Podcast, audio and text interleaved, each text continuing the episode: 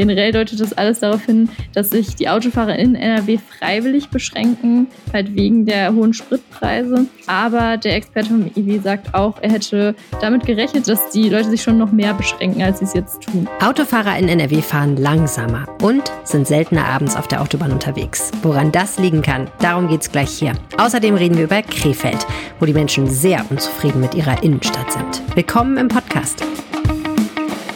Aufwacher. News aus Bonn und der Region, NRW und dem Rest der Welt. Mit Helene Pawlitzki am Mittwoch. Schön, dass ihr zuhört. Wenn euch ein Thema auf der Seele brennt, über das wir mal sprechen sollten, schreibt mir an aufwacher.rp-online.de. Ich lese jede Mail. Jetzt erstmal die Nachrichten aus Bonn, zusammengestellt vom Bonner Generalanzeiger. Wer im kommenden Jahr in Bonn ins Hallen- oder Freibad gehen möchte, muss mehr bezahlen. Die Stadt plant, die Preise ab dem 1. Januar für alle Bonner Hallen- und Freibäder zu erhöhen. Die Stadt begründet die Preiserhöhungen mit den allgemeinen Kostensteigerungen für den Betrieb und das Personal. Um das Defizit in den Bädern nicht zu vergrößern, sei die Erhöhung daher zwingend erforderlich. Zudem seien die Eintrittspreise in den vergangenen zehn Jahren nicht angepasst worden. An der Tarifstruktur soll sich hingegen nichts ändern. Erwachsene sollen künftig für ein Einzelticket 5 Euro statt wie bisher 4 Euro zahlen. Der ermäßigte Eintrittspreis steigt von 2,50 Euro auf 3 Euro. Kinder im Alter bis sechs Jahre in Begleitung eines Erwachsenen haben weiterhin freien Eintritt. Am deutlichsten fällt die Preissteigerung bei den Mehrfach- und Zeitkarten auf. Der Preis für die sogenannte Happy Hour Karte, die morgens bis 9 Uhr und abends bis 18 Uhr gültig ist, steigt für eine 50er Karte um 50 Prozent von 100 auf 150 Euro. Die 10er Karten sollen nicht mehr 35, sondern 45 Euro kosten. Bei den Freibad-Dauerkarten schlägt die Stadt ein Drittel auf. Erwachsene zahlen dann für eine Saisonkarte 160 statt 120 Euro. Durch die Preiserhöhung erhofft sich die Stadtverwaltung Mehreinnahmen in Höhe von bis zu 400.000 Euro. Die Rheinnixe geht in den vorzeitigen Ruhestand. Der Fährbetrieb zwischen Beul und Bonn wird eingestellt. Der Bonner Fähr- und Fahrgastschifffahrt GmbH zufolge kann der Betrieb nach eigenen Angaben nicht mehr kostendeckend fortgeführt werden. Die ersten ernsthaften Überlegungen hinsichtlich der Stilllegung der letzten Bonner Fährlinie löste der plötzliche Tod von Fährführer Hans-Peter Fischer im September aus. Der 68-Jährige war einer der wenigen Fährführer, der das erforderliche Patent zum Queren des Rheins an dieser Passage besaß. Aber bereits seit Anfang Juli setzte Rhein-Nixe nicht mehr von Beul nach Bonn über. Grund war das extreme Niedrigwasser. Ein Grund für das Aus ist nach Angaben der Betreiber, dass es aktuell keinen Nachfolger gibt. Zudem seien die Fahrgastzahlen in der Vergangenheit rückläufig gewesen. Die Fähre, die seit Ende des Zweiten Weltkriegs im Einsatz war, bleibt jetzt erst einmal am Beuler Rheinufer liegen. Die Fähr- und Schifffahrtsgesellschaft sucht nach einem Käufer. Der Anleger auf der Beuler Rheinseite bleibt vorerst bestehen.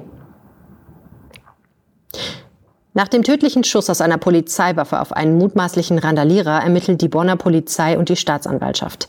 Der Tote werde obduziert, sagte ein Sprecher der Staatsanwaltschaft. Das Abklären der Umstände und der Abfolge der Geschehnisse am Vortag in Zülpich dauerten an. Der 31 Jahre alte Mann war Montagmittag nach einem Schuss aus einer Polizeiwaffe gestorben. Die Polizei war nach dem Notruf einer Zeugin mit zwei Streifenwagenbesatzungen nach Zülpich-Linzenich gefahren. Die Anruferin hatte gesagt, dass der 31-Jährige versuche, gewaltsam in das Haus seiner Eltern einzudringen. Nach bisherigen Erkenntnissen soll der Mann eine 25 Jahre alte Polizeibeamtin mit einem Messer angegriffen haben. Ihr 35-jähriger Kollege soll daraufhin einen Schuss abgegeben haben. Der alarmierte Notarzt konnte das Leben des 31-Jährigen nicht mehr retten. Die beiden Beamten sind derzeit nicht im Dienst. Neben Zeugen soll auch der Polizeibeamte noch aussagen. Aus Neutralitätsgründen ermittelt die Polizei in Bonn und nicht die in Euskirchen, in deren Bereich der tödliche Schuss fiel. Der Getötete war offenbar bei der Polizei bekannt im Zusammenhang mit Kleinkriminalität. Das waren die Nachrichten aus Bonn. Kommen wir jetzt zu unserem ersten Thema.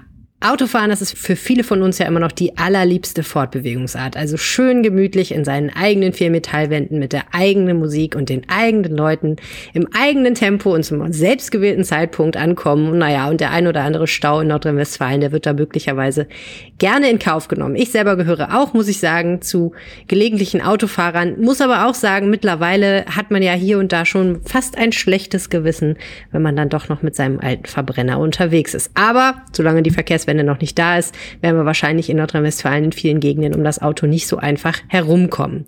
Neue Daten zeigen jetzt aber, dass wir in Nordrhein-Westfalen unsere Art, Auto zu fahren, ein bisschen geändert haben im Vergleich zum letzten Jahr. Wir fahren insgesamt langsamer und abends seltener. Total spannend. Jana Marquardt aus der Wirtschaftsredaktion hat sich diese Zahlen angeschaut. Hallo Jana. Hi. Welche Daten haben sich denn die Wirtschaftswissenschaftler vom Institut der deutschen Wirtschaft genau angeschaut, um das zu ermitteln? Das waren zwei ähm, Wissenschaftler, und zwar einmal ein Datenexperte und ein Verkehrsexperte. Und die haben mithilfe von Mobilitätsdaten den Autobahnverkehr 15 Wochen lang beobachtet, von Mai bis August. Und das haben sie auch 2021 schon mal gemacht und haben dann verglichen, also wie groß war die Gesamtzahl der Autos, wie hoch waren die Durchschnittsgeschwindigkeiten. Das konnten sie alles an diesen Mobilitätsdaten dann ablesen. Und sie haben sich jetzt in diesem Jahr gefragt, äh, inwiefern Autofahrer ihr Verhalten wegen der hohen Spritpreise vielleicht verändern würden. Und ähm, genau, was auch noch wichtig ist, ist, dass sie nur Autobahnabschnitte ohne Geschwindigkeitsbegrenzung beachtet haben. Okay, also da, wo man fahren konnte, so schnell wie man eben wollte. Das macht ja auch Sinn. Mhm. Schauen wir uns doch mal die Ergebnisse an. Die Masse des Verkehrs ist ja gleich geblieben, ne? Ja, das ist richtig. Ähm, und zwar ist sie ganz, ganz leicht gestiegen um 0,59 Prozent, also nicht der Rede wert. Ähm, Im Vorjahr, also 2021, waren 685 Millionen Autos, die da unterwegs waren in dem Zeitraum. Und in diesem Jahr waren es jetzt 690 Millionen. Also der Verkehrsexperte vom IW sagt, ähm, ja, der Verkehr ist halt fast gleich geblieben. Aber wenn man halt mal genauer hinschaut, dann gibt es doch Unterschiede zum Vorjahr. Genau, die Autos, die da unterwegs waren, die sind insgesamt etwas langsamer gefahren. Genau, das ist richtig. Und zwar ist generell ähm, die Durchschnittsgeschwindigkeit gesunken von 116,5 Stundenkilometer auf 115 Kilometer pro Stunde. Und was auch noch sehr interessant ist, ähm, also es ist so, ähm, die Richtgeschwindigkeit liegt ja bei 130 Kilometer pro Stunde und ähm, die, der Anteil der Fahrer, die langsamer als die Richtgeschwindigkeit gefahren sind, ist um vier Prozentpunkte gewachsen auf 81 Prozent. Okay, ähm, klingt jetzt nicht nach so riesigen Sprüngen, aber ähm, das sind ja alles Durchschnittswerte. Das heißt, insgesamt mhm. drücken die Leute weniger aufs Gas. Hat das was mit Spritpreisen zu tun? Ja, davon gehen zumindest die Experten vom Institut der deutschen Wirtschaft aus, ähm, dass sich die Menschen eben freiwillig beschränken und dann eben langsamer fahren, weil sie so weniger Sprit verbrauchen. Okay. Wir sind ja auch zu anderen Zeiten unterwegs nach diesen Zahlen. Was hat sich da genau verschoben? Genau, ähm, und zwar sieht man das deutlich in den Tagesmustern. Ähm, es war halt 2021 so, dass ähm, weniger Pendler unterwegs waren. Also es hat jetzt deutlich zugenommen morgens, äh, wohingegen abends die Straßen bzw. Autobahnen äh, leerer geblieben sind als im vergangenen Jahr. Ähm, das zeigt sich besonders zwischen 16 und 19 Uhr ähm, oder beziehungsweise noch krasser zwischen 16 und 17 Uhr, weil da ist ein Rückgang um fast 10 Prozent zu verzeichnen im Vergleich zum Vorjahr. Und äh, besonders auffällig ist es auch von 19 Uhr bis Mitternacht, weil da ist tatsächlich ähm, der Autobahnverkehr um 20 bis 30 Prozent geschrumpft auf den Autobahnen. Und was auch noch ganz interessant ist, ähm, dass die alle vor allem zu diesen Zeiten selten schneller als Richtgeschwindigkeit unterwegs waren. Hm, okay. Also morgens fahren mehr Leute zur Arbeit auf der Autobahn. Genau. Die müssen ja auch irgendwie wieder zurückkommen, also mutmaßlich fahren sie dann irgendwann auch wieder zurück, aber nach Feierabend dann nicht mehr so viel durch die Gegend. Ist das die Interpretation? Ja, genau. Also der Experte vom IW sagt eben, wenn Leute halt ganz früh schon zur Arbeit fahren, dann kommen sie ja nicht erst irgendwie um 17, 18, 19 Uhr nach Hause. Und da ist es tatsächlich wirklich so, dass der Verkehr deutlich abgenommen hat. Er führt es darauf zurück, dass äh, die Leute eben ihren Freizeitverkehr abends eingeschränkt haben und morgens halt eben häufiger unterwegs sind, weil sie jetzt wieder aus dem Homeoffice zurückgekehrt sind ins Büro. Und ähm, der Freizeitverkehr abends könnte halt auch deswegen geschrumpft sein, weil es ja zwischen ähm, Juni und August das 9-Euro-Ticket gab und dann viele wahrscheinlich irgendwie auf die Bahn, ähm, auf den Bus umgestiegen sind. Hm. Plus, wir hören ja immer wieder, dass Menschen nicht mehr in gleichem Maß wie vor der Pandemie abends weggehen und zum Beispiel Konzerte woanders besuchen oder irgendwelche anderen Veranstaltungen, für die man vielleicht mal von Stadt A nach Stadt B fährt, ne? Ja, genau. Das äh, sind alles Faktoren, die da irgendwie mit reinspielen können. Ähm, einerseits ähm, muss man aber auch sagen, dass ja die Corona-Beschränkungen vor einem Jahr eben auch viel strenger waren als jetzt. Also jetzt sind die ja so gut wie aufgehoben. Deswegen ähm, ja hat sich äh, ist es auch alles ein bisschen schwierig zu vergleichen. aber generell ist es wohl so, morgens mehr Pendler, abends weniger Leute, die irgendwie in ihrer Freizeit unterwegs sind. Mhm, echt spannend. Generell, genau, und generell deutet das alles darauf hin, dass sich die Autofahrer in NRW freiwillig beschränken, halt wegen der hohen Spritpreise. Ähm, aber der Experte vom IW sagt auch, er hätte damit gerechnet, dass es schon noch mehr, also dass die Leute sich schon noch mehr beschränken, als sie es jetzt tun. Also er meint, es wäre ähm, nur eine leichte Anpassung an die hohen Spritpreise. Mhm, ja, auch spannend, ne? dass alle eigentlich stöhnen über die Preise an der Tankstelle, aber dann das Auto offensichtlich doch nicht unbedingt stehen lassen. Vielleicht auch, weil an der einen oder anderen Stelle Alternativen fehlen. Glaubst du, dass diese ganzen Trends auch ein bisschen was damit zu tun haben, dass generell mehr Awareness dafür da ist, dass man mit dem Autofahren nicht gerade was Gutes für die Umwelt tut? Also dass Leute dann eher mal sagen, ich gucke mir dann doch noch mal alternative Verkehrsmittel an? Ähm, ja, das kann ich mir schon gut vorstellen. Also ich denke vor allem, dass jüngere Menschen ähm, immer weniger irgendwie darauf aus sind, mit dem Auto zu fahren und auch seltener sich dafür entscheiden, irgendwie vielleicht selber ein Auto zu haben, höchstens mal irgendwie Carsharing nutzen. Und ich glaube, das wirkt sich tatsächlich auch alles darauf aus. Und was natürlich auch sein kann, es gibt ja auch äh, relativ viele E-Autos inzwischen und die können teilweise gar nicht viel schneller als Richtgeschwindigkeit fahren. Deswegen kann das da auch noch mit reinspielen. Stimmt. Danke, Jana Marquardt. Gerne. Bis bald. Krefeld, die Samt- und Seidenstadt. Ein altes Klischee, aber ein schönes. Leider gar nicht samtig und seidig geht es in der Krefelder Innenstadt zu. Dort fühlt sich so mancher Krefelder nicht mehr wirklich wohl. Wer über die Königstraße oder den Theaterplatz geht, dem begegnen oft aggressive Bettler oder Suchtkranke. Es riecht an manchen Ecken nach Müll und Fäkalien und das Seidenweberhaus hat auch schon bessere Tage gesehen. Kurz, die Innenstadt ist für viele kein Ort mehr zum Wohlfühlen und Verweilen. Woran liegt's und was könnte die Lösung sein? Darum ging es gestern beim RP Live Talk mit dem Leiter der Krefelder Lokalredaktion Jens Voss und ich habe anschließend mit ihm darüber gesprochen. Jens Voss in Krefeld ist nicht alles Gold, was glänzt. Wo liegen die Probleme? Ein Problem ist, dass Krefeld äh, mittlerweile ein umfassendes Schmuddelimage hat. Ähm, es gibt einen Brennpunktplatz, das ist der Theaterplatz. Da muss es einen Neuanfang geben. Der hätte auch großen symbolischen Wert.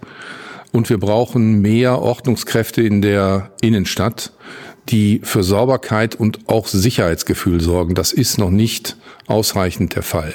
Wenn ich jetzt durch die Krefelder Innenstadt gehe, was sehe ich dann konkret, was mich stört? Also ein Problem, was immer wieder genannt wird, ähm, ist die Bettelei. Das ist in den letzten Jahren, hat das dramatisch zugenommen. Du wirst teilweise auf 200 äh, Meter fünfmal angesprochen. Das, das, das macht den Leuten Angst. Das gefällt den Leuten nicht. Und da muss man, äh, da muss man auch eine Lösung finden, indem man äh, mit, mit Ordnungsdienst, mit Streetworkern, mit diesen Leuten in, in Kontakt und ins Gespräch kommt. Ein anderes Problem, das du angesprochen hast, in Krefeld gibt es den zentralen Platz, den Theaterplatz neben dem Seidenweberhaus, eine bekannte Veranstaltungshalle eigentlich. Sowohl das Seidenweberhaus als auch der Theaterplatz sind nicht mehr wirklich schön. Ja, das stimmt. Und ähm, der Befreiungsschlag soll ja sein, dass man das äh, Seidenweberhaus abreißt und da ein technisches Rathaus, ein modernes technisches Rathaus äh, hinbaut. Das ist nicht ganz unumstritten, aber es ist nach jahrelanger Debatte die Lösung, die die Stadt und die Politik eben gefunden hat. Und ich finde, man kann nur hoffen, dass das jetzt durchgezogen wird, weil äh, alles ist besser als das, was jetzt da ist. Krefeld hat ja Probleme die andere Nordrhein-Westfalen auch haben. Also städteplanerische Probleme, sozusagen architektonische Altlasten, die man nicht wirklich gepflegt hat, aber eben auch soziale Probleme. Also Suchtkranke, Obdachlose, die einen Ort haben, sich gesucht haben eigentlich, wo sie lagern, was aber andere Gruppen in der Stadt stört, Bettelei und so weiter. Woran liegt das, dass das in Krefeld so vieles jetzt im Moment zusammenkommt und die Leute so unzufrieden sind? Das liegt daran, dass vieles über Jahre einfach laufen gelassen wurde. Also gerade auf dem Theaterplatz, das, der hat mittlerweile auch eine starke symbolische Bedeutung. Also wenn so ein Platz 20 Jahre lang von, von einer Gruppe von 80 Drogenabhängigen belegt und geprägt wird, dass das gesamte Umfeld runtergezogen wird, dann, dann, dann ist das faktisch nicht schön, es ist aber auch symbolisch verheerend weil es auch das Misstrauen in die Fähigkeit der Politik und der Stadt äh, nähert, äh, dass die sowieso nichts auf die Reihe kriegen, dass sich sowieso nie was ändert. Ähm, und dieses Bild ist in Krefeld im Moment übermächtig. Das heißt, was wäre jetzt eigentlich der Befreiungsschlag für Krefeld? Was braucht die Stadt? Äh, die Stadt braucht den Neuanfang auf dem, äh, auf dem Theaterplatz. Das ist meines Erachtens auch von großer symbolischer Bedeutung. Und die Stadt muss es schaffen, in der Stadt mit Ordnungs, äh, Ordnungskräfte einfach präsenter zu bekommen. Die reinigen, die Leute ansprechen, die da betteln und die einfach ja, in dem klassischen Sinne für Ordnung sorgen ähm, um, um den Stadtraum wieder den Bürgern zu geben. Wir haben ja gerade eine Veranstaltung gemacht, in der Bürgerinnen und Bürger sich auch beteiligen konnten und auch sagen konnten, was ihre Probleme sind. Und du hast ganz oft gesagt, das Problem ist, es gibt die Pläne, aber sie werden nicht wirklich umgesetzt. Woran liegt das? Das liegt zum einen am politischen Willen, glaube ich. Das liegt aber auch daran, dass es einen eklatanten Personalmangel gibt. Ähm, äh, der ist einfach, der ist einfach nicht trivial, das Problem. Das haben auch viele andere Städte.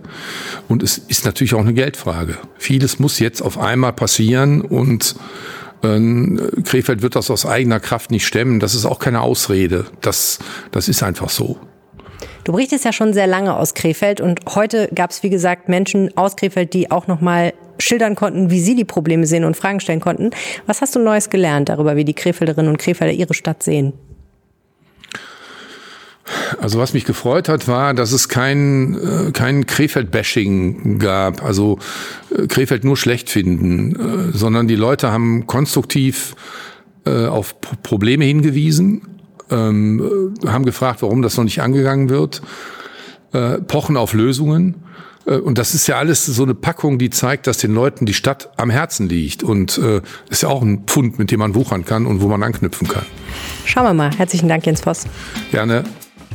Schnell noch ein Blick aufs Wetter am Mittwoch. Es wird wolkig bei im Schnitt 19 Grad, 18 Grad in Ostwestfalen, 21 Grad in Köln. In Köln und Siegen können auch die ein oder anderen Tropfen Regen fallen. Und das war der Aufwacher heute am Mittwoch. Vielen Dank fürs Zuhören. Mein Name ist Helene Pawlitzki. Bis bald. Mehr Nachrichten aus Bonn und der Region gibt's jederzeit beim Generalanzeiger. Schaut vorbei auf ga.de.